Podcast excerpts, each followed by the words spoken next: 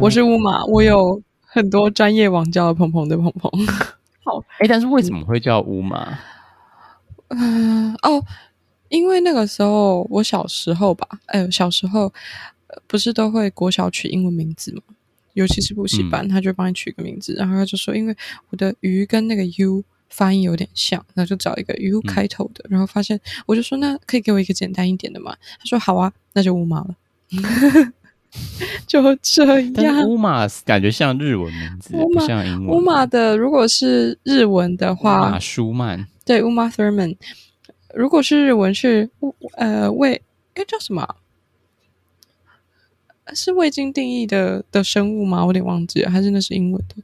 对，哎那是 UFO 不是吗？对啊，对啊，你去，你如果打乌马，就会看到。乌马烤肉，对，也有乌马烤肉，但是它如果要变成日文就变乌麦，对，所以应该是 U M A I 才对。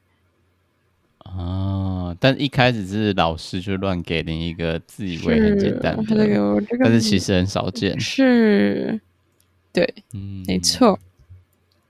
然后我也没有想过要改，所以，所以就变成这样子的。哦。没有没有，从来没有想过要改嘛？改一些其他的艺名之类的，在江湖上走。对，我就这样用一辈子，用了快要。不然你就可以每十年让它更新一次，反正这也不是真的名字。那你的有更新过吗？我有更新过很多次啊，你改过很多次。那你有就是几年一改吗？啊、也没有，就是一时兴起，还偷其他朋友的名字来用。你说偷其他朋友的名字来用？就是觉得很荒谬的，然后不是那星巴克都会写你名字嘛，然后有时候都会直接拿别人名字来讲。我是就是有一个之前的朋友吧，好像喜欢摔跤，日本摔跤，嗯，他就说他的英文名字是木塔。然后说我在星巴克，他说：“哎，这有什么名字？”我说：“木塔。”笑死我了！天哪，蛮好笑，就乱取啊，反正都不是你的真名啊。欸、我之前也有一个朋友这样子、欸，哎。虽然有点离题，就是他姓宿，呃，宿舍的宿，嗯、因为他们家是北、嗯、北韩裔的，很酷。嗯、然后他要订呃订餐厅啊，或是去星巴克，他每次要讲讲完，最后对方就会一直问他，所以到底是哪一个字？最后他受不了了，所以他一直都是陈小姐或李小姐之类的。所以他就是自己帮自己取了一个假名的姓，没错，就是说我是尔东城，但其实他根本不是尔东城，他根本不是尔东城。哦，这样也 OK 啦，我觉得反正不是很重要的事情。对啊，至少至少就是解决一些很复杂的对话，是就不用融到一个不行了。或是你姓龙，嗯，就是你要一只龙的那个 dragon 那个的话，你就不会你把姓一个什么林嘛，双木林，对方？就少写很多话。对，我是陈小姐，呃，这些根本就不姓陈。对，我是新北中和陈小姐。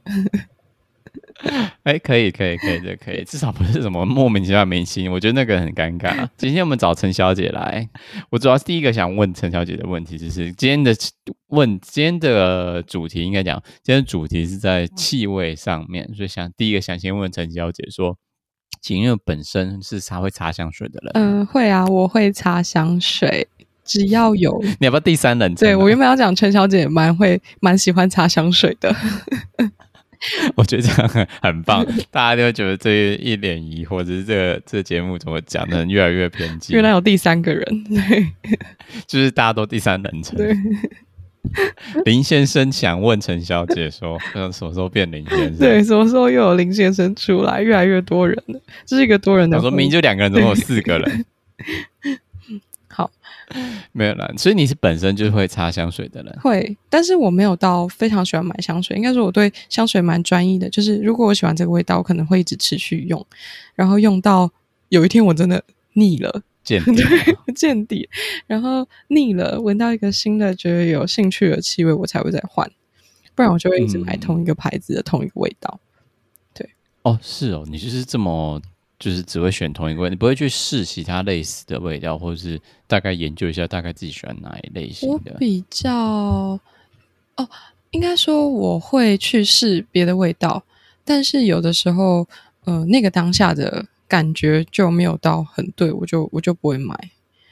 嗯，我但是还是就是会对，还是会换，主要买的就是买同一款，对，主要买会是从买同一款，然后偶尔会换一下，会根据那一阵子的状况或者是季节，季节会就是有夏天感觉跟嗯、呃、秋冬感的嘛。哦，是，哎，但这样的话，如果别人像像贵男友说送你香水，你会有一点困扰吗？我应该会有点困扰。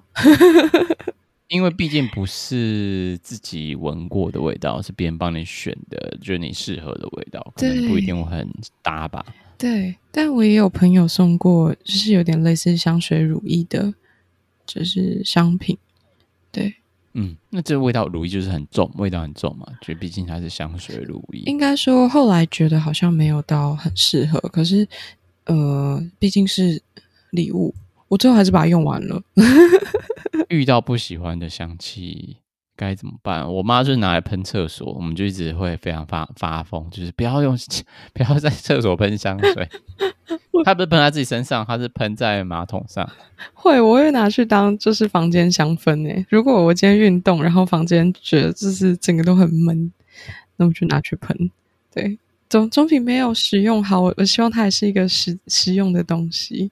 对啊。就是我其实比较喜欢，嗯，酸酸甜甜的气味。啊，没不是啊，对，水果，然后或是香草，有柠檬草啊、佛手柑啊、橙啊、柚啊之类的，嗯，水果，就不是花香类型感觉，对，不偏花香，而且之前 Ferragamo 我买了，我买了五瓶吧，啊，什么？五瓶，五瓶哦，五瓶！你是认真的吗？我终于快用完了，好开心哦！这有上万吧？没没有到上万，就就是比较小箱一点，呃，大概五十 ml 吧，我猜，可以喷很久，三十 ml 还是五十 ml？但是是因为大特价吗？不然怎么是买了五瓶？是怕限量节没有？没有，因为我就是喜欢那个气味，然后刚好看到，哎，好像有特价，哎，比较便宜一点，然后我就会买一下。然后买完之后才发现，哎啊，我之前有可能有买，但我忘记，以至于不小心就囤货了。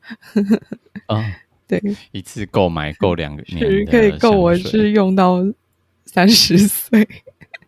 对，太夸张，太夸张了！既然你是买这么多，所以平是平常就有在擦，不是说你只有上班的时候会擦、欸。哎，哎，对，就算在家工作我也会擦、欸，哎，就是一种像仪式的感觉吧。哦哦、对，对，嗯、我我会让自己有上班的感觉，就是喷香水。嗯，OK，所以就是无时无刻只要觉得要做正事了，你就对，要做正事就可以擦一下。我比较有一种哦，有一点动力，唤醒自己，对，唤醒该工作的感觉。没错，我就该出门了，让自己不要那么邋遢哟。对，但是对于香水大师就是陈小姐，你可以，你那你如果平常就有在使用，你可以大概知道香水大概是怎样的一个东西吗？有的时候，有的时候，我觉得是因为工作性质的关系，会让我知道，有的时候他喷这个香水。会是什么样的一个人？比较花香一点、花香调性的的女生，对对我来说，通常不是去辨认一个女性啊，比较不会是男性。男性的话，我可能就比较不清楚。对，花香通常是一个比较成熟女生，然后如果味道比较重的话，通常都是气场比较强强一点的女生。对，哦，下手稍微比较重，较对，她希望她自己的，嗯，怎么讲，就是味道不要单调。对，散发散发的费洛蒙，对，快注意我，快注意我，对。但是其实我的，因为我本身对香水不熟嘛，所以我在这边原本是我就为准备这集嘛，我正好我就查了一下维基百科上面对于香水的定义到底是什么东西，香精油、固定剂跟酒精来让物体保持有持久跟悦人的气味。有几个精油，就是我们刚刚讲的各种不同的味道嘛，就是什么花的味道啊，那个水果的味道啊，嗯，其中有几个还，其实我对那过程就是其实蛮不理解的。还有里面提到什么止吸法跟蒸馏法，油脂上面本来带有的香味，然后去。再用酒酒精然后萃取出来，所以会让这个有点像是精油的感觉。比如说，因为另外一个方式是蒸馏法嘛，所以止吸法的话会比蒸馏法再来的浓郁，这个气味会比较浓郁。再透过固定剂，然后去让这个气味留在，对，把它结合在一起，然后停留在物体、人体身上，这样子。一出社会的时候，我比较喜欢古龙水，我自己啊，我喜欢中性一点的气味，甚至偏木质调。所以我会擦男生的香水，我还记得是 Gucci 的一个味道，对，Allure 吧，好像还是 Chanel 的 Allure。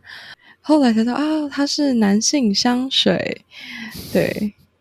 然后就想说这还才换吗？还是就想说管他的，没有人知道。对，我后来就先管他的，然后我就是到了开始飞的时候才开始擦 女生的香水。OK OK，所以还最后还是有因为。这个性别的关系有换掉，嗯，就后来比较知道自己又更喜欢什么气味吧，然后我再把它换掉。不然我通常一喜欢一个气味会就是用蛮久的。对，了解。哎、嗯，那这样讲，后来恰好讲完之前这样大量囤积的这个香水，嗯、你知道香水有固定保存期限吧？我知道，就是因为它可以放很久。它有很久吗？维基百科上说五年而已，可以放五年呢。因为这些我，我我从我还在之前的公司，然后就一路这样买买买买到现在，所以就慢慢用，刚好差不多。我终于快用完，然后也差不多快要到期了。对啊，我想说五年，其实你买的，你囤了五罐，一年用一罐，差不多吧？对啊，对，就刚好用到，所以其实差不多刚好用到它快要过期，而且基本上其实这个东西就只是它会不会挥发的问题而已，我觉得。对嗯，不会越变越浓吗？嗯？好像还好哎，那这样的话不就，酒精挥发就好像也不错。就是我只要喷一点点，就会 味道很重。也是，也是，就是可以这样说的吧？变成臭油，对，很可怕。哎，但这样的话讲起来，哇，既然香水这件事情。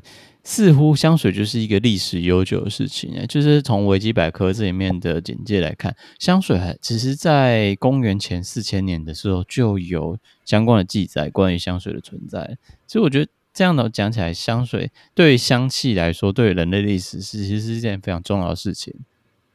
嗯，你要你要说说看它的那个什么，就是最早最早出现在哪里吗？我其实看不太懂它这篇。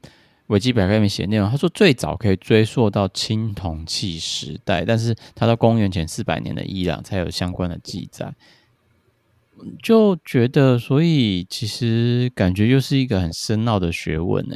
如果这样讲起来的话，又又是一个时时间非常的久，就是他已经成、嗯、呃，应该说我原本的想象可能只是在欧洲的呃文艺复兴那个时候吧，我我在、嗯、我在猜，原本在看。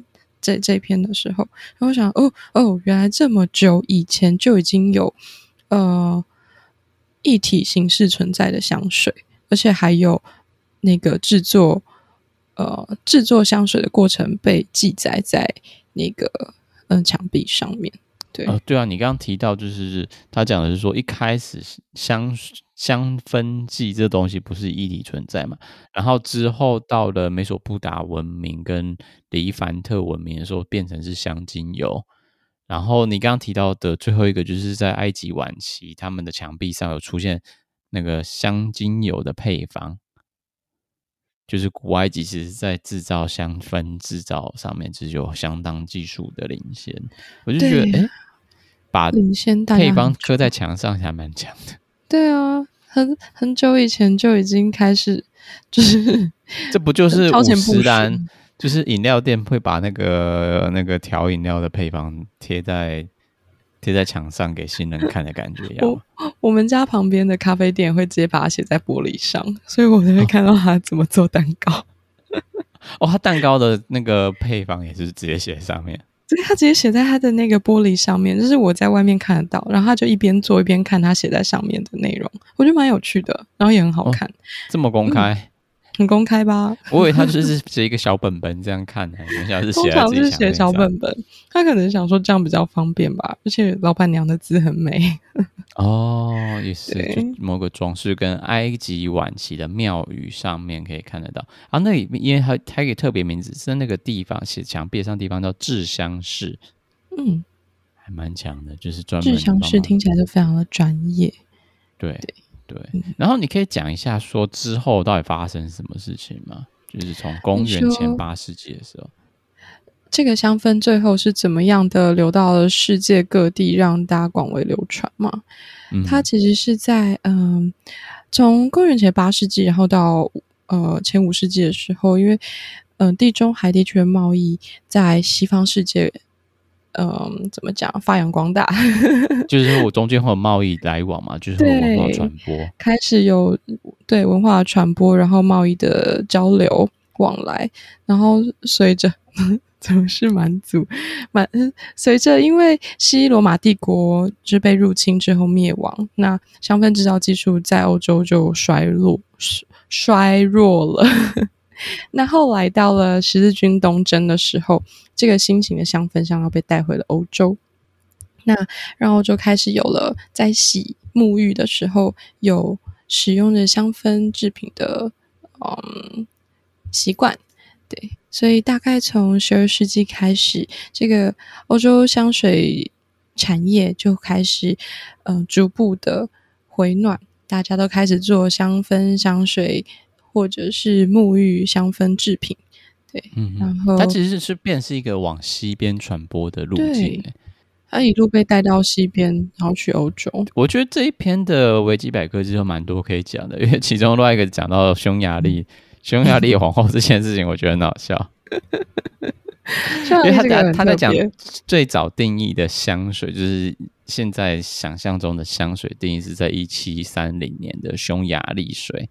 那、嗯、你可以介绍一下匈牙利水到底是是什么东西？然后刚刚讲那个那个奇异的意识到底是什么东西？匈牙利水很像什么迷魂水耶？怎么说？他他就在说，就是嗯，这是一款。这个这个香水香精里面含有迷迭香、鼠尾草、木角兰、雪松跟香蜂草蒸馏而成的一个香剂。那因为传说，用据说好了，匈牙利的皇后伊丽莎白在呃在晚年用了这款的香水，成功的重返青春，还让了波兰国王都爱上它，所以。在这个教会的影响之下，因为中世纪的教会比较呃怎么讲兴盛了，所以这个香水技术在生活中就是怎么讲，没有普及到生活大众对，还没有到只有在医药烹烹饪的时候才可以使用。它最特别就是宗教领域上使用嘛，对，所以表示就是在某一个特定的社会阶级上才有使用到香水，比较贵族使用的商品。嗯对，嗯，但是也因为这样的精英制度，也保存了一定的技术基础嘛，到后来的文艺复兴才会慢慢的扩散出来，对，才不会就是莫名其妙的消失。对，而且后来还有流行病的产生，所以让它得以继续延续它的使用，而且是用另外一种形式方式存在。嗯嗯嗯嗯，因为。你们你刚刚讲到那个里面的资料，就有提到说，之前中世纪的时候就爆发过黑死病，那、嗯、那时候大家就会以为说，你身体臭臭的，就是 你就是你就是要死了，所以你跟疾病跟死亡就有关系，所以必须就是要保持闻起来很香，香或是干净的感觉。对，所以那时候的有钱人贵族就会擦香水掩盖他们的体味。让大家不会想说，呃、欸，你要死的，你要死的。我是在偷笑，是就是那个时候的那个什么洗，不知道沐浴这件事情会不会其实没有那么的普及。就是路易十四是特别不爱洗澡，他不是之前说他一辈子只他登登基的这几几十年内只洗过几次。天哪，我之前有看到类似的新闻，但是我一直觉得我会不会是看到内容农场？嗯我也是这样觉得，我记得应该是也是内容农场的东西，所以我就想说，那我我应该是看错了，没有想到你也有看到，而且我们被推同一篇。对对，大家都有看到，大家都很喜欢酸路易十四，就是这是大家众所皆知的事情。但是最后一个在开场最最想讲的就是电影这部电影《香水》嘛，嗯、这部电影《香水》应该是众所皆知的事情。但虽然这部电影是在二零零六年上映的电影，这距离现在其实有点时间，但是它是改编自一八一九八五年的小说。这小说或是电影都有看过吗？我只有看过电影，但我自己蛮喜欢这部电影的，嗯、我看了三四次吧，在。为什么你会很喜欢啊？嗯，我它有一点怎么讲啊？呃，跟我原本预期的不太一样。对，对，嗯，那你可以讲一下他的故事内容，到底在讲什么东西吗？嗯、我们再来讲一下其他的。好，呃，好，男主角葛奴乙，他其实是一个嗯，有一点社交。社交障碍，不太喜欢跟其他人往来，但是嗅觉异常灵敏的天才天才男子。嗯，对。然后，其实这个故事就是在讲说，他为了追寻一个世界上最完美的气味的香味，所以嗯，不惜去杀人制香的过程。他一开始在呃皮革厂当学徒。然后某一天，他送货到巴黎的时候，闻到一个很特别的气味，发现是一个年轻的女生，他就一直一直闻着他身上的气味，但因为怕被发现，嗯、呃，怕女生觉得他是一个奇怪的人或者是变态，对，然后就把他口鼻都遮住了，不让他尖叫，但是意外让他窒息而死。可是葛奴伊又很想要保留他身上的这个气味，后来。一世神主顾的意思吗？对，一世神主顾。后来发现他自己有办法保留这个气味，原因是他呃，像一个香水调配师巴尔迪尼学习怎么调配香水，最后他就先保嗯、呃，就有办法保留住他闻到的这个气味。后来他离开香水师，而、啊、也就是说。嗯他在某一天的偶遇之上，就遇到他人生中最喜欢的味道。毕竟他对味道味觉这么灵敏，嗅觉这么灵敏的人，他就是因为有这样的动机想要保存下来，就是他跑去学做香水。最后他遇到他，只要遇到他觉得迷人的气味，他就会从他们身上萃取出香精。所以。这个故事接下来也不是说单纯萃取他，他是把他们都杀掉，了才能超级变态。就像前面讲的，就是要透过油脂部分去萃取，所以他最后，呃，这个故事这个电影的中间就是连续的杀害了十二名身上香味迷人的女年轻女生，最后就留着好了。最后面好好看哦，因为实在是太出乎我的意料。为什么提到皮迪奥这部电影呢？除了它的名字叫香水以外，其实很多的电影的部分或是小说里面的描写，他们很注重在香气味道的描写，具有它会有一些联想，或是很具体的描述到当时的社会，十八世纪的法国社会怎样，尤其是当时的社会普遍是民民众是贫穷的，所以很多关于人人类劳动，然后跟汗或气味。有关系的描述在这里面都做的栩栩如生，然后另外一个就是这故事的主干的灵感其实是来自一个非常非常邪门的故事，也就是一个西班牙连环杀手，然后叫做 Taro Man 嘛。他到底做什么事呢？请陈小姐帮我介绍。陈小姐来说，他杀害了几名妇女跟儿童，因为他希望使用他们身上的脂肪来做肥皂，但同时他也卖掉他们的衣服。就是一边是杀人的行为，同时赚取身上衣服的钱，然后又制作这个肥皂，这状态跟香水里面葛奴有点像。我觉得比较令人发指的部分是，是提取被害人的身上的脂肪来做肥皂，这是令人比较发指的部分吧。好，所以这集主要跟大家介绍的部分就是跟香气有关系的事情。那么一开始会先介绍各种跟香水有关系的小小冷知识。然后会提到之前的卖座电影，二零零六年卖座电影香水。然后最后面的部分，其实为什么要提到这一集提到香气呢？是因为在二零二零年的时候，有一个欧欧盟这边有一个新的计划，然后叫做气味欧洲的计划，然后就是会跟博物馆有关系。那我们这也介绍到各种不同博物馆他们对于香气的运用，或是其实香气在展示或是展览上面的的对于观众体味这个展览的功效，其实有非常非常的帮助。那么是我们这集主要的目标，就是提到气味欧洲的这个欧盟计划之后，他们预计是会花台币一亿元来执行这三年计划，所以我们只是这集主要要介绍到的地。他们投注了大概一亿元新台币的部分，要做一个带领所有的观众，或者是带领所有的参与者，让大家认识到过往十六世纪到二十世纪的欧洲的气味。那其中就会结合到科学家、历史学家跟嗯人工智慧学家的的各种不同科学领域的帮助，让他们可以重建、拼凑出这样的气味拼图。那这边是是有其中有提到一本书？然后就其实算一个蛮好的引子，说为什么他们会想要研究这个计划。嗯。这个引子其实是因为呃，历史讲师图尔勒特他之前著呃写的一本书叫做《十八世纪英国的气味》。这本书他说，他只要翻开呃 翻开之后呢，他就会有详尽的记载一千五百年前欧洲出版的内容。然后里面会有叙述，像是宗教熏香到辛辣的烟草味，像这样子的气味描述，所以以至于让这个气化成员想要重现这个欧洲主要的气味。所以某很多文献其实都有记载到这样关于气味的描述，其实就某种部分就可以重建到那时候的情景之中。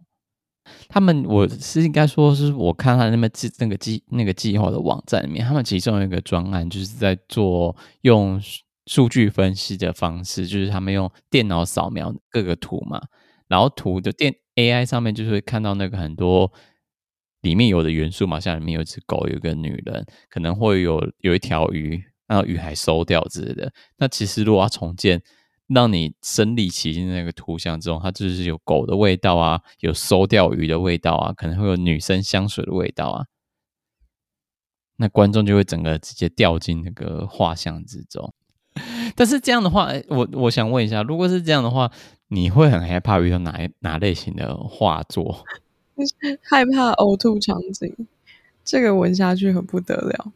它很像博地全口味豆，最后跟着一起吐吧，就，就是博地全口味豆是吃进去，这个是用看的，然后就会有那个气味直接产生。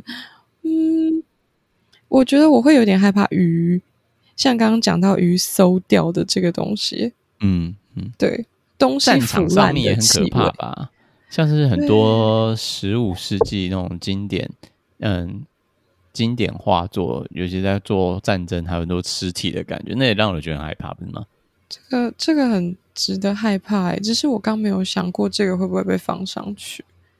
应该是不会，希望不会，不然这样也太可怕。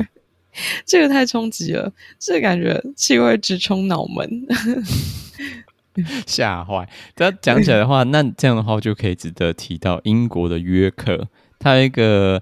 约维克北欧海盗中心，那你可以介绍为什么特别提到刚刚提到说有点让人不敢、令人指教的感觉吗？为什么会提会提到这个海盗中心？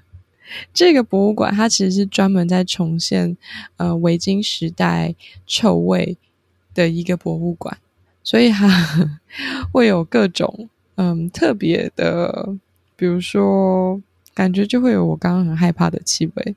像是海盗的臭味，就是海盗其实基本上是不洗澡的嘛。对，持续在海中航行、海上航行，然后跟我刚很害怕的鱼的行为，这样，所以是一个不洗澡加鱼腥味组在一起的感觉。就是你要一下船，然后就会远远的去闻到他们的海盗的气味。对，但我不太确定他们是没有做出海盗的气味这么可怕的东西。这间这间博物馆。感觉不能常常打扫，会消失。但我觉得这应该都是透过化学家 跟调香师合作的结果，所以就是一滴一滴，可能就会吓死人。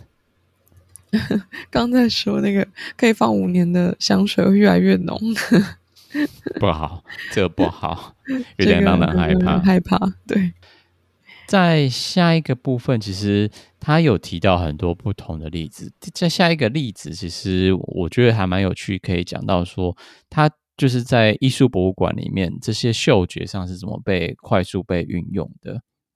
所以，假如是像是如果是盲人，他看不见艺术作品，他该该怎么体验？但是他还有其他的四官，如果五官其中一个消失，还有其他四官要怎么透过其他四官来理解？跟大家一样，都有同样的权利来理解艺术作品。那其实透过嗅觉跟触觉，其实就是一个蛮。蛮好的工具来帮助他们，同样可以享受到艺术作品的东西。所以下面有个例子讲到的部分，就是艺术博物馆透过视觉或是哎，透过视觉、嗅觉、触觉各种五官方式来加强所有人的观展经验的部分。嗯，他他其实有讲到，就是呃，应该算是他在受访的时候有讲到说，因为他想要让这个呃展览。展展览品嘛，更栩栩如生，所以其实嗅觉跟触觉还，呃，还会是盲人很重要的一个工具，因为他们在呃皇皇家博物馆里面会觉得说，可以透过气味跟讲故事去叙述这样展览品，让盲人更能够沉浸在这些，比如说画作或是展品之间。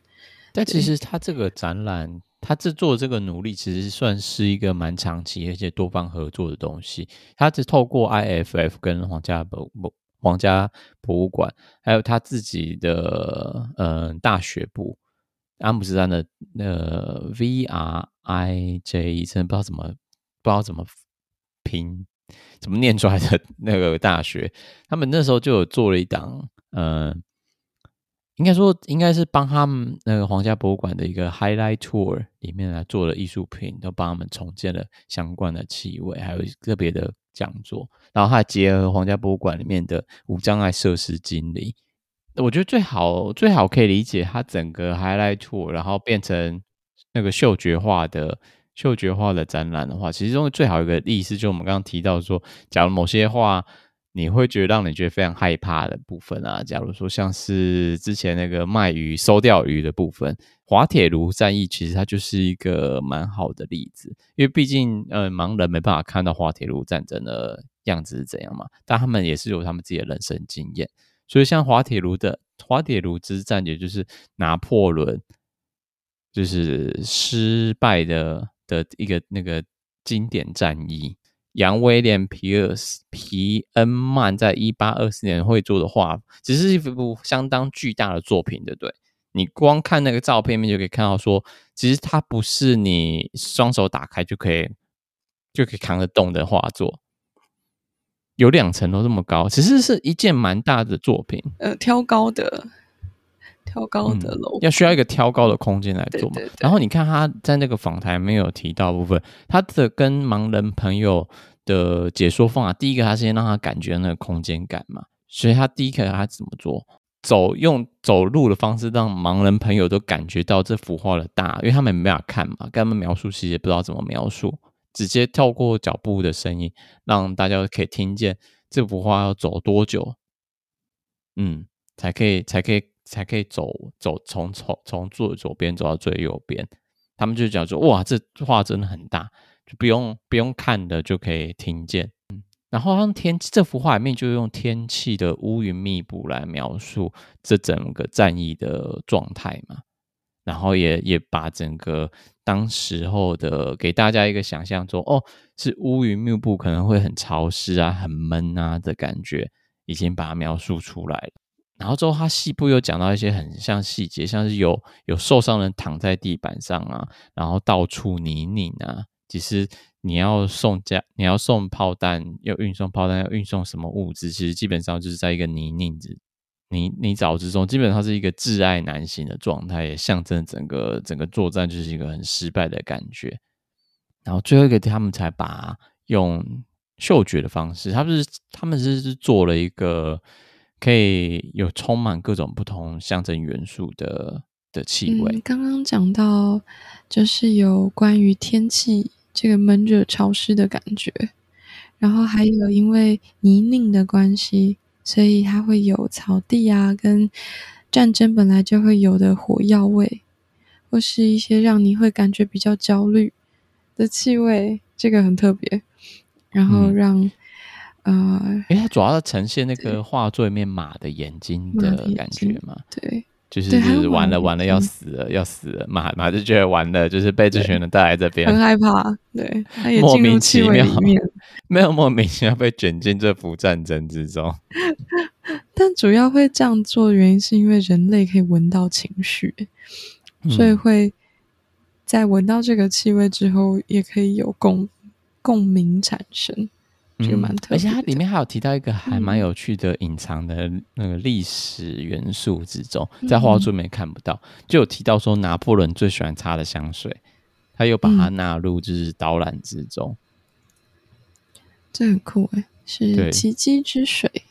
他为什么？他是说拿破仑最喜欢擦这个奇迹之水吗？所以表示说，在他失败就是滑铁卢战争那一天，其实拿破仑也是同样擦着他的那个奇迹之水，然后战败。你把这个香水的味道再融合进来的话，就是表把那个整个故事的层级，嗯、呃，层次感再更更增加一层意义。对，嗯，有点像是再重现当时的情境之中，除了嗯画面上可以看见，跟画面之下没有被描述到，但是透过。历史考究部分，它也可以同样的重建了当时的感觉。嗯，没错。他是不是上面有提到？他最后在保那个访谈中最后面，他是有提到了一个关于视觉艺术博物馆为为盲人或低视力人士提供的嗅觉之旅有哪些的好处或者帮助上？深刻影响。列点。那它除呃，第一点是它可以唤起个人的记忆还有历史的感觉。然后第二个是，嗯，这个。气味跟嗅觉可以唤起人们的情绪跟天气的状况，所以像刚刚讲到滑铁卢之一，也有像这样子的的的，会不会人家提让你闻到什么气压很重的感觉，就觉得痛风了，要痛风了之类的？我头开始痛起来了，然后我身体开始变开始不舒服，哦，离开这个馆。好，我可能是闻到那个鱼的部分吧，鱼的 就我要吐了，快给我桶子，我随身携带桶子。好，然后第三点的话，还有讲到就是你跟呃主体之间的界限，比如说像你的空间感，或者是你跟这个画作距离的感觉。那第四个的话是激发嗅觉，是可以激发人们想象力的。对，没错。然后还有就是可以让，因为是嗅觉，所以可以让你印象更加持久。比如说，你闻到一个你觉得很恶心的气味，或者你觉得哦好香，你会对这个事物非常有印象。就像那个香水的电影里面，对于某些你超级爱的，就是觉得难以忘怀。对，难以忘怀，或是趋之若鹜。那。好，最后一点就是因为有嗅觉，所以更增加了这个故事的意义。会有画作的理解，或者是这个展品，比如说像刚刚这种战机，对，战斗机，也开始理解它的用途。对，像这样子，嗯。但是这样子讲起来的话，如果未来除了画作以外有使用到气味，假如未来电影都有使用气味，会不会觉得这个有点太过头？呃，如果像是战争片，可能会有点过头了。就是你搞得我好乱呐、啊！对呀、啊，好乱啊！我我好害怕啊！这个尸体的气味，对，像这样子。那但是我觉得他们应该不会这么白目吧？嗯、就是就让就给你闻尸，应该就会让你闻那个什么 火药的味道啊！对，火药味道应该会有，或者是什么 尸尸体真的是太超过了。这个很害怕，说不定会超多人想要去看，想知道这这个这个会做到什么样的程度，也不一定。对啊，也许未来真的有这个科技进步到这个状态。好害怕，我不想要这样的科技，这有点太前卫了。对，对不太敢，不太敢，而且这样很乱的，就是一你要一场戏，很多很多不同场景，又不是像我们。历经的人生要一场戏，就是你在一个地方可能就蛮长一段时间，它可能是嗯呃五十分钟的戏里面跳了在五百个场景，很，很不是很赖，是很累。原本你看电影只是眼睛跟耳朵，对，嗅觉疲劳，对对，嗅觉疲劳，鼻子也来抽一卡。那这个其实是从二零二零年开始的三年计划，所以它在里面有很多不同的资料，都可以让大家做翻译。尤其是最我觉得蛮有趣的东西，对大家其实很有帮助的东西，它其实这个计划叫做 Odoropa，就是嗯欧洲的气味，欧洲嗅觉地图，所以它有建立一个。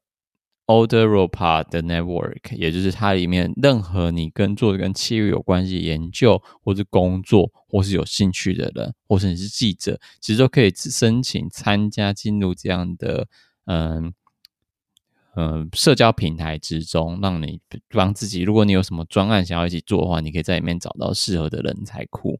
那我后来就有做了一个 Excel 表，当然我是没有固定在更新啊，是为了这个准备的这一集有。把它整个 download 下来看一下，里面到底有哪些人？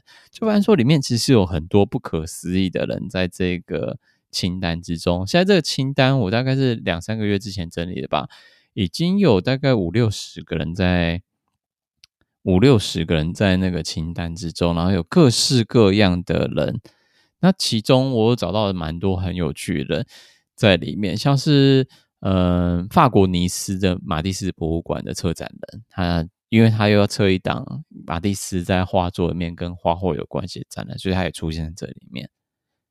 或是有些是真的就是呃芳香疗法师，埃及的芳香疗法师也在这里面，就觉得很酷，什么人都有。然后有糖果制造的，嗯、呃，糖果制造的工程师，嗯，而且他对巧克力的加工参数就很有兴趣，这很有趣。对啊，你有发现哪一些人你觉得是非常奇奇异的吗？研专门研究脂肪气味的人，我刚刚看到的时候，我心里想说：天哪，是嗯、呃，怎么讲？他其实是嗯、呃，专门在探索，就是什么样的气味可能可以让人们想到脂肪的气味？对，脂肪的。原来脂肪是有气味的，对，之前其实不会有特别像这样子的感觉，嗯，但是我觉得这就是很多在食物添加剂上面操纵大家对这个食物健康程度的感觉，就是会有这样的帮助上面，嗯嗯嗯嗯，没错。对，然后另外一个我觉得可以问你的问题，就是你对于嗅觉伦理上会有什么样的想法吗？因为其中一个学者，其中一个人就是在探讨说现代性的气味与歧视上面。你这样的话，你觉得当下听到这个题目，你可以想到说什么关于嗅觉伦理上的例子？可以可以讲。呃，现在讲到现代性的气味跟歧视，对，刻板印象这件事情，应该会在很多人的呃。心中，或者是他闻到的时候，会立刻浮现的画面，对，像是如果是你闻到很浓的一个玫瑰香水味，你会想到什么？想到老妇人，就会想到比较年长的女性。对啊，就不太懂。但是这个名单面其实很长，那大家就可以自己去发掘上。嗯、假如你本身有在做香味上面的研究，或者本来在。对这个企划 Odoropa 很有兴很有兴趣的人，其实也可以到那个名单中来发现各种不同世界上有趣的人。但当然，主体还是就是都是欧洲人啊，还是很少会有非西方的嗯参参与者。对。就是还是要觉得有所警惕吧，就是毕竟还是在一个 很西方的情境之下做的一个很欧洲式的研究，嗯，就是给大家自己参考啦。那我们今天做到这边的话，你觉得这对这气味类型的主题，你会觉得说这可能会太早吗？在台湾的情况下，会觉得？就目前你听到的应用上，会觉得是已经是显学了吗？还是觉得这可能要再等一两年才会发酵？呃，我觉得在台湾应该是有像这样子的技术一直都在成长，是因为我前阵子有看到一个日本的新闻吧，他就是专门在做。诶，日本的新闻，台湾的新闻，他是在讲日本的一个技术，对，嗯嗯嗯、就是在讲让你在试训的过程里面也可以闻到对方的呃那个空间或者是对方对面的那个气味，对。然后他就透过呃，也是用 AI 的方式去记录像这样子的气味，它可能高频、低频，然后去调配出呃用呃化学香精，然后去调配出一个相对的气味，然后对展现在你的面前。是因为有一部分我在猜，有可能是也是疫情的关系，导致大家可能会觉得说，那是不是要开始做像这样子远距，但是又可以把呃环境拉近的一个？什么意思叫环境拉近？要把环境拉近吗？呃，怎么讲？沉浸式的，沉浸式的。那叫的的技术吗？就是假如说我现在跟你在这种开会，你就可以闻到我的口臭之类的吗？那你就可以闻到我这就是有点闷热潮湿的气味，或是 或是可可能是我妈在炒菜，但是不想菜菜烧焦，然后在背景，我就会跟你说：“哎、欸，你妈菜烧焦了。”对，这真的是是我需要的沉浸式体验吗？等等，这有点天方夜谭，你不觉得吗？这蛮妙的，但是我我我个人想不到它目前可以用在什么样的地方，但也许有一个新的商机是需需要的，对，嗯，就是让你闻闻我的狐臭，没有没有狐臭，这个人是交友软体上面的新新的把戏之类的，超恶心，我不想要，天哪，感觉来都是一些变态。可以给我闻闻看你的脚吗之类的，像这样子。哦、这种交友软体，你自己你会你会注册吗？你自己说。先不要，谢谢。这感觉是，假如要变成脚臭网红，那你的追随者是追随你的脚臭，那我可以理解。天哪，不是很不是很好的感觉。这个这个使用使用。时机跟那个状态好像有一点难以想象，已经对啊，如果台湾社会要往这个方向发展下去，我想不要也罢。没关系，可以先不要。就期待大家加油喽！我在旁边只负责说话，加油哦！抱歉，工作就是负责说风凉话，就是加油，带带一点动作，加油。对。就是双手 双手握拳，然后然后像是政治人物吗？对，烂死了！大家想说你们哪位啊？陈先生，呃，不是，我我是林先生呐，我是林呐。对，陈差点讲错，对，所以说又换了。陈小姐跟林先生。好了，我郭先生啊。又变成郭先生，换郭先生好不好？郭先生比较顺。我还是继续陈小姐好。郭先生，你要不要换一个比较比较挫一点的？就是比较比较陈小姐。呃，龚小姐，字很多的那种。对，龚小姐，哪一个龚？哪一个龚？好，大家讲，跟他讲，拱门的拱，那拱门拱要怎么写啊？好好好，字少一点，字少一点可以。那好吧，那那就大概这样子吧，就草草结束。我现在就有每次现在做结尾都做的超级就是草率、虎头蛇尾，不可以啦。好的，那大家先这样喽，拜拜。哎、欸，你这也很虎头蛇尾，还敢讲我？我跟上你的脚步。好啦，反正今天很谢谢乌马来上这一集的当呃乌马，现在到底是龚小姐还是陈小姐啊？那我当龚小姐吧，如果你这么想要我当龚小姐的话，龚小姐随便说说哈。谢谢陈小姐今天这集来参加我们这集的节目。那如果有任何的问题，都可以谢谢都可以问我们，或者问龚小姐，或者林小姐，或是陈小姐。吴马先生或郭先生，对对，郭先郭先生就在这边先跟大家说一声再见，谢谢大家的收听。吴马，谢谢大家，拜拜，拜拜，第三人称。